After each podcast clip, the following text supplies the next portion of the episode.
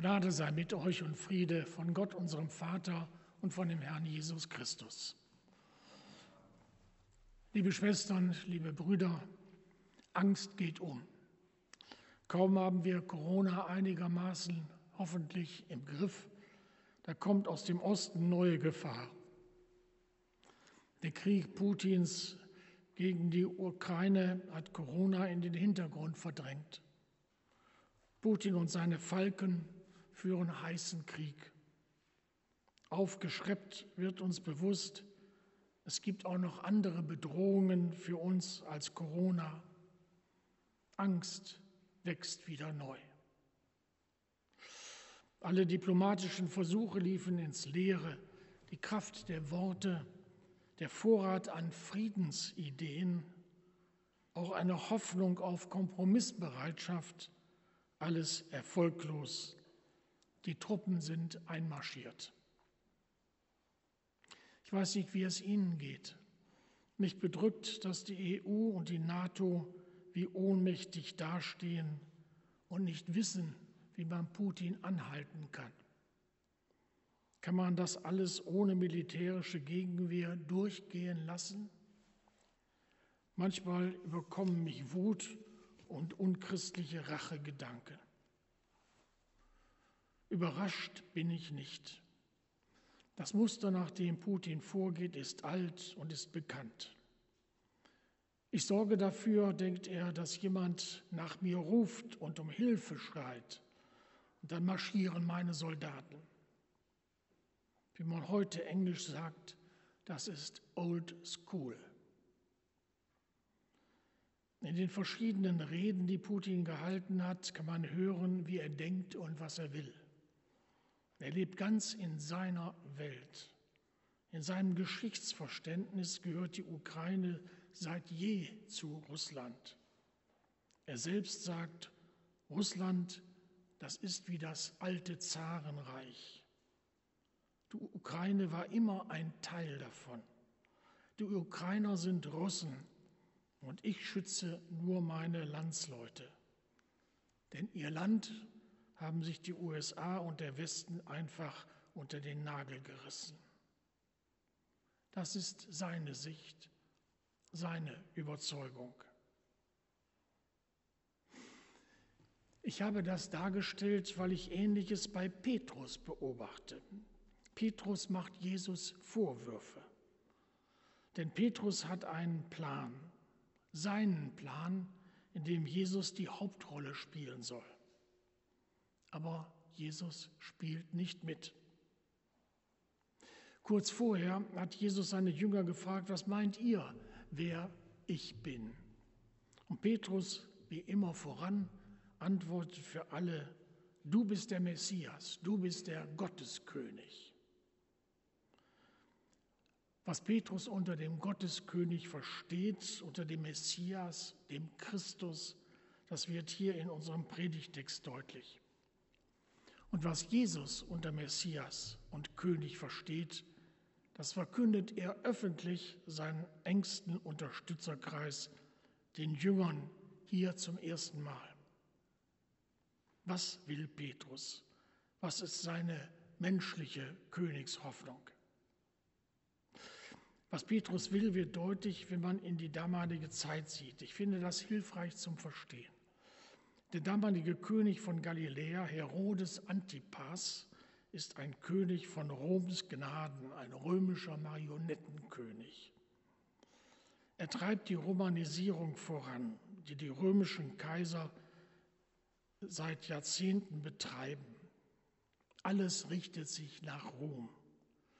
Der militärischen Stärke folgt die wirtschaftliche Globalisierung. Den Römern schwebt ein einheitlicher Wirtschaftsraum rund um das Mittelmeer vor, sozusagen eine römische EU. Herodes Antipas will dafür den See Genezareth kommerzialisieren. Er verlegt seine Hauptstadt von Jerusalem nach Tiberias an den See und nennt sie nach Tiberius, dem großen kaiserlichen Gönner in Rom.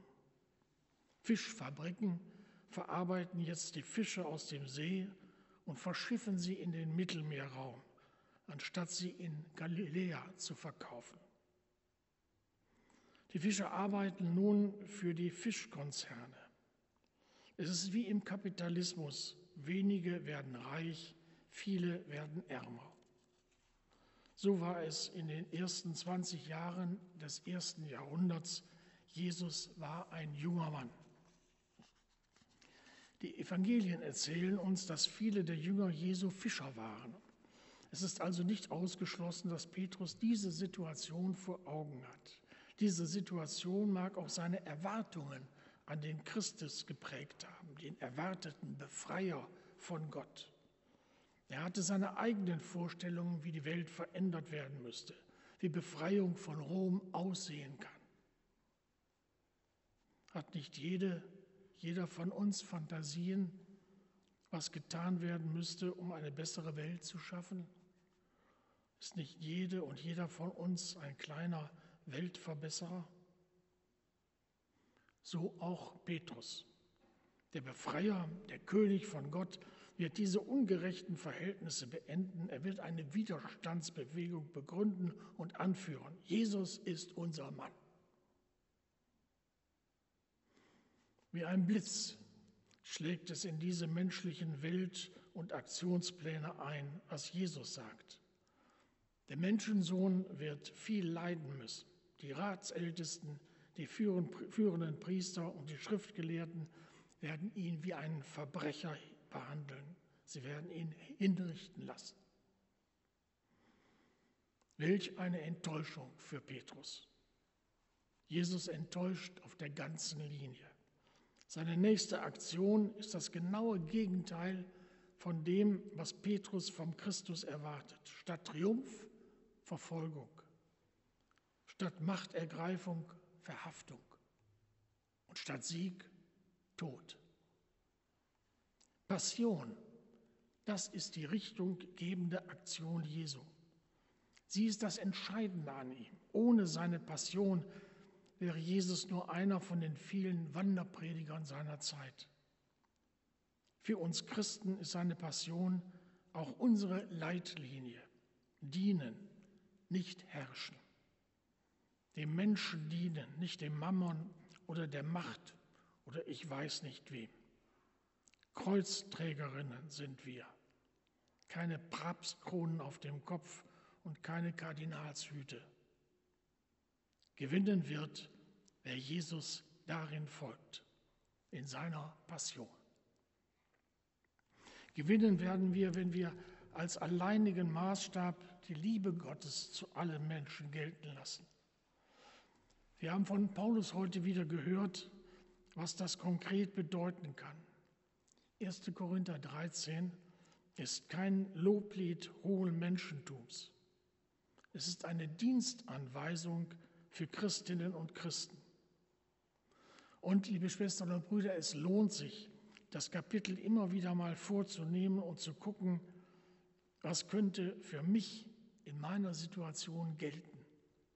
Hilft mir das? Oder ich denke an diesen wunderbaren Text aus der Normandie. O Herr, mach mich zu einem Werkzeug deines Friedens, dass ich Liebe üben, wo man sich hasst, dass ich verzeihe, wo man sich beleidigt dass ich Freude bringe, wo der Kummer herrscht. Nicht, dass ich getröstet werde, sondern dass ich tröste.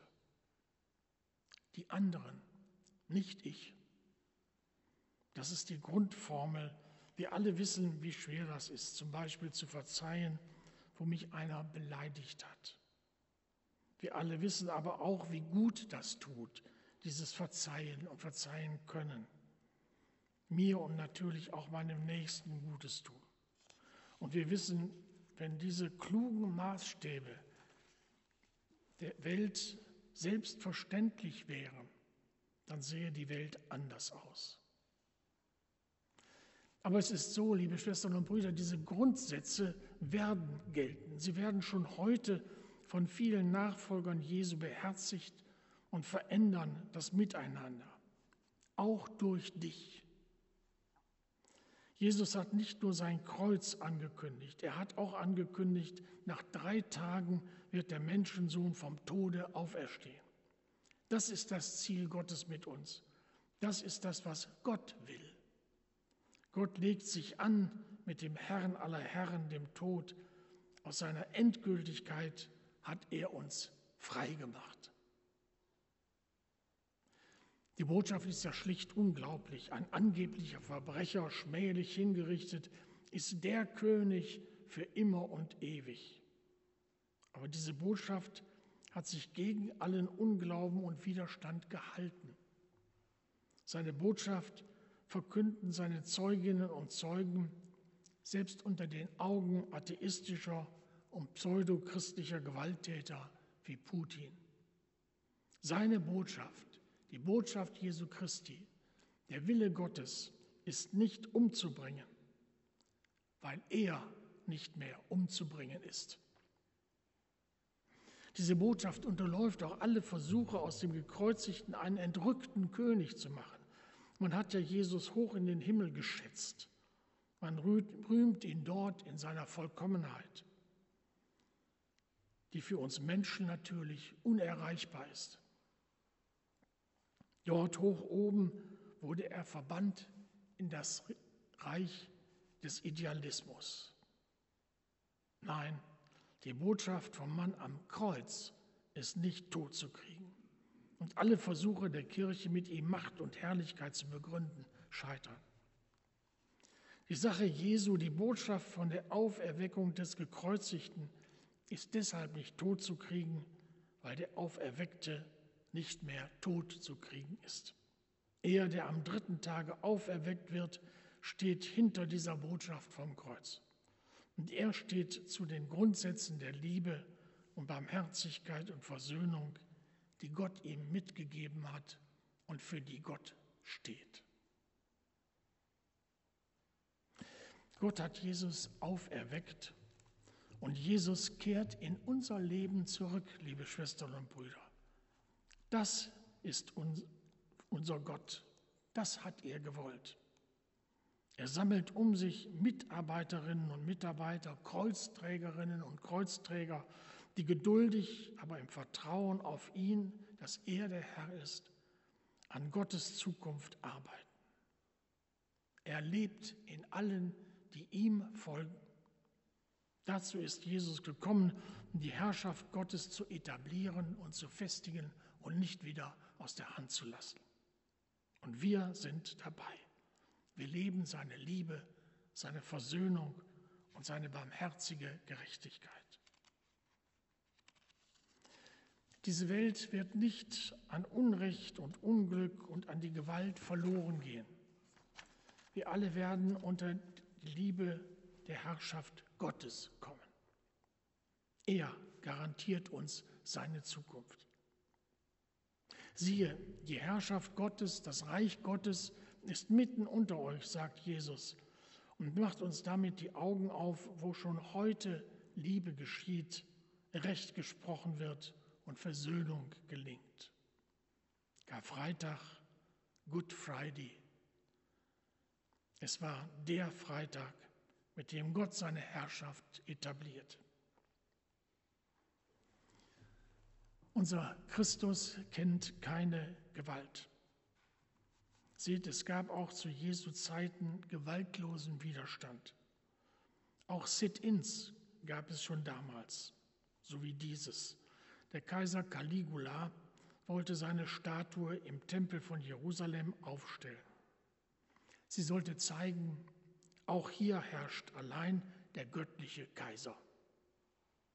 Zehntausende Menschen, Männer, Frauen und Kinder stellen sich ihm entgegen. Es gibt ein Sit-in. Wir bewegen uns nicht. Wir sind unbewaffnet.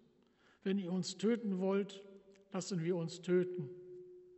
Aber wir lassen nicht zu, dass ihr das Heiligtum unseres Volkes schändet. Ihr Protest hat Erfolg. Die Statue wurde nicht aufgestellt. Was diese Demo von der gewaltlosen Jesusbewegung unterscheidet, ist, hinter den Jesusleuten steht er selbst, der auferweckte Herr.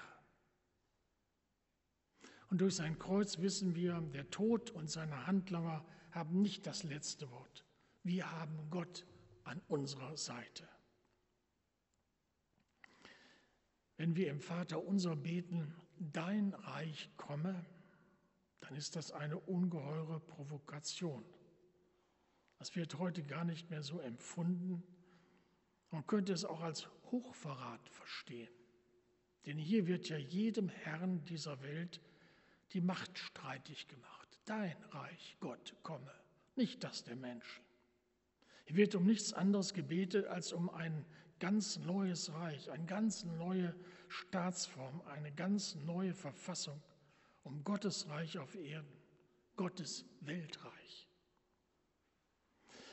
Die Römer zu Jesu Zeiten und alle Herrscher bis hin zu Putin haben das Motto Frieden durch Sieg, durch militärische Übermacht. Hier kommt eine Gruppe von Christen daher und bittet Frieden durch Gerechtigkeit, Frieden durch Liebe und Frieden durch Versöhnung. Alles ohne Gewalt. Das alles sind eminent politische Begriffe.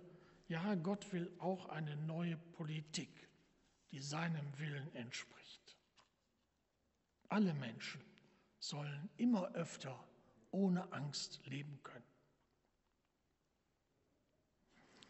Mit diesem Jesus macht man sich nicht nur Freunde. Wer sich auf ihn einlässt, kann sein Leben aufs Spiel setzen. Wie Dietrich Bonhoeffer und andere Männer des Widerstands gegen die Unmenschlichkeit der Nazis.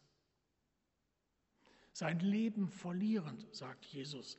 Aber das muss nicht so aussehen, dass man stirbt oder getötet wird. Es kann auch bedeuten, dass man neue Wege in seinem eigenen Leben sucht und geht, dass man so weit gehen kann, dass man sich sozial isoliert, weil andere mich und meinen Glauben nicht verstehen, dass ich etwas aufgebe, was mir bisher in meinem Leben ungeheuer wichtig war. Auch in unserer toleranten westlichen Welt ist christlicher Glaube nicht immer selbstverständlich. Von einem Lebenswechsel spricht das wunderbare Gebet, aus dem ich eben schon zitiert habe, den Souvenir Normand. Das möchte ich jetzt zum Schluss, zum Schluss beten. Und wenn Sie mögen, können Sie es leide oder laut mitbeten. Es steht im Gesangbuch unter der Nummer 875. 875.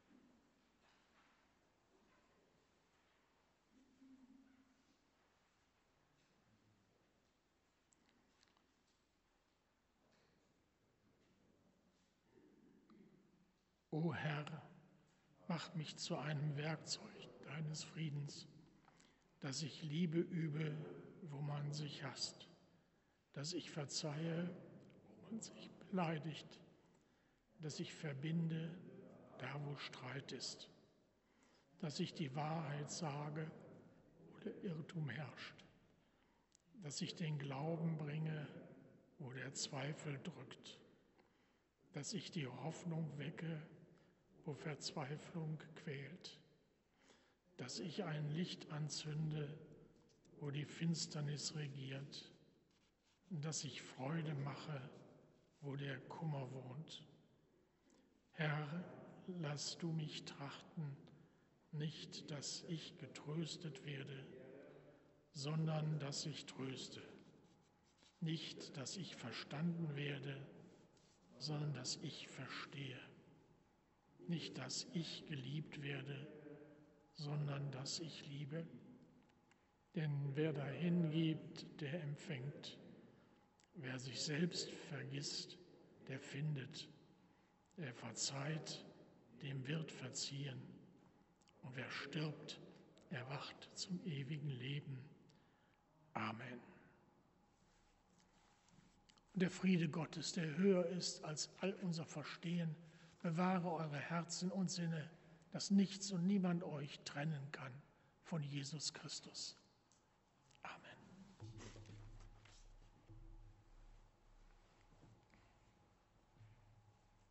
Amen.